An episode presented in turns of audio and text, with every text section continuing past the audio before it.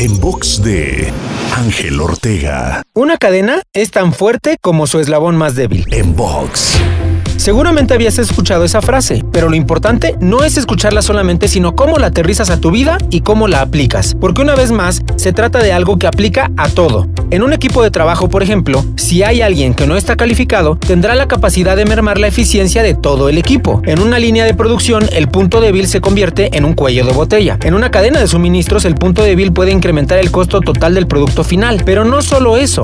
En tu vida personal, el aspecto débil, llámese disciplina, resiliencia, perseverancia, etc., afectará tu rendimiento y resultados directamente, lo quieras o no. Así que, ¿cuál es el eslabón más débil en tu vida?